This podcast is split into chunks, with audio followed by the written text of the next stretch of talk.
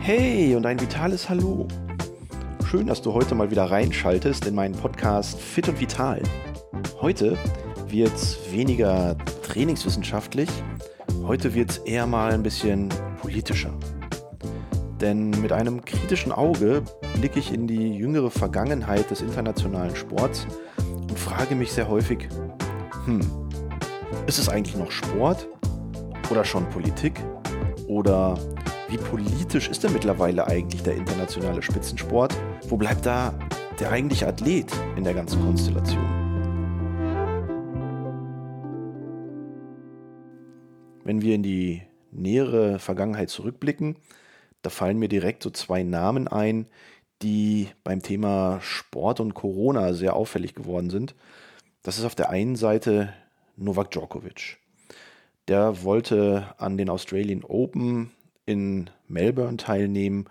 Und naja gut, durch ein paar eigene blöde Fehler, die er gemacht hat, fand er sich aber plötzlich als Spielball zwischen zwei politischen Systemen wieder, die beide ihren eigenen Vorteil aus dieser Situation ziehen wollten.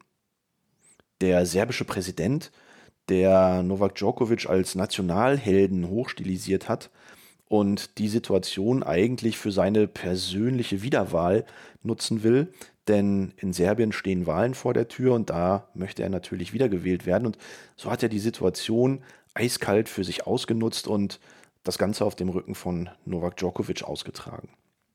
Auf der anderen Seite die australische Corona-Politik, die sehr stringent, sehr streng ähm, umgesetzt wird und die nicht bei allen Teilen der Bevölkerung gleichermaßen positiv aufgenommen wird. Und so wurde Novak Djokovic als Athlet zwischen zwei politischen Systemen quasi als Spielball benutzt mit dem Ergebnis, was wir alle kennen, er musste das Land verlassen und konnte nicht an den Australian Open teilnehmen. Dass das aus einer ganz anderen Sicht, weil er nicht geimpft war und möglicherweise andere dort ähm, mit seiner Situation in Gefahr bringen kann, dass das möglicherweise nochmal eine ganz andere Sicht der Dinge ist, lassen wir hier mal außen vor weil das nicht unser heutiges Thema ist. Doch im Kontext von Corona und Sport fällt mir auch noch der Name Joshua Kimmich ein, der Fußballer vom FC Bayern München, der sich auch nicht gerade schlau im Gesamtkontext dieser Corona-Pandemie angestellt hat, weil er sich sehr, sehr lange gegen die Impfung verweigert hat, bis hin zur Situation, dass er dann selber an Corona erkrankt ist und einige Wochen ausgefallen ist. Und so finden wir gerade in den letzten Jahren immer wieder Situationen, wo der Sport als Instrument für politische Signale genutzt wird. Schauen wir uns die Respektkampagne im internationalen Spitzenfußball an, wo es darum geht, auf Vielfältigkeit hinzuweisen. Schauen wir uns die Regenbogen Kampagne an oder das Thema Regenbogenfarben, wo zum Beispiel beim großen Preis von Ungarn auf die LGBTQ-Gemeinde hingewiesen wurde, die ja in Ungarn ähm, teilweise sogar zu befürchten ist, dass sie politisch verfolgt wird. Und dann gibt es noch das Thema Katar, wo die nächsten Fußball-Weltmeisterschaften stattfinden sollen, wo es um das Thema Menschenrechte geht. Und auch die Olympischen ähm, Winterspiele jetzt, wo es auch um das Thema Menschenrechte geht in China, ähm, auch das ist sicherlich ein Thema, was sehr, sehr politisch daherkommt. Und gerade die politischen Situationen rund um die Olympischen Spiele haben in der Vergangenheit sehr oft ja dazu geführt, dass da sehr starke Diskussionen stattgefunden haben. Ich denke da zum Beispiel an 1936 die Situation um den schwarzen Leichtathleten Jesse Owens, der vier Goldmedaillen gewonnen hat und dem Adolf Hitler aber nicht die entsprechenden Ehren erweisen wollte. Denn im Rahmen der NS-Ideologie, wo es um die weiße Herrschaftsrasse ging, da hat natürlich ein schwarzer, erfolgreicher Athlet überhaupt nichts zu suchen. Blicken wir mal weiter, auch hier äh, in die Jahre 1980, 1984. 1980 die Spiele von Moskau, wo Russland ja gerade in Afghanistan einmarschiert war und der fast komplette Westen daraufhin auf die Olympischen Spiele verzichtet hat. Im Gegenzug dazu 1984 der Boykott des kompletten Ostens bei den Olympischen Sommerspielen 1984 von Los Angeles quasi als Rachezug für den Boykott des Westens vier Jahre zuvor.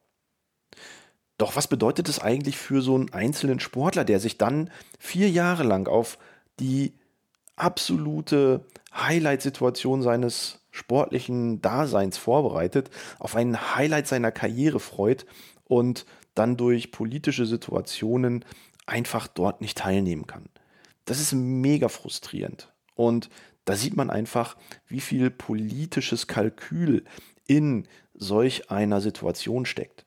Und nach 1980, nach 1984 wurden ja gerade internationale Wettkämpfe auch im Rahmen des Kalten Krieges immer wieder dazu genutzt, um zu zeigen, welches politische System ist denn eigentlich das bessere, welches ist das erfolgreichere.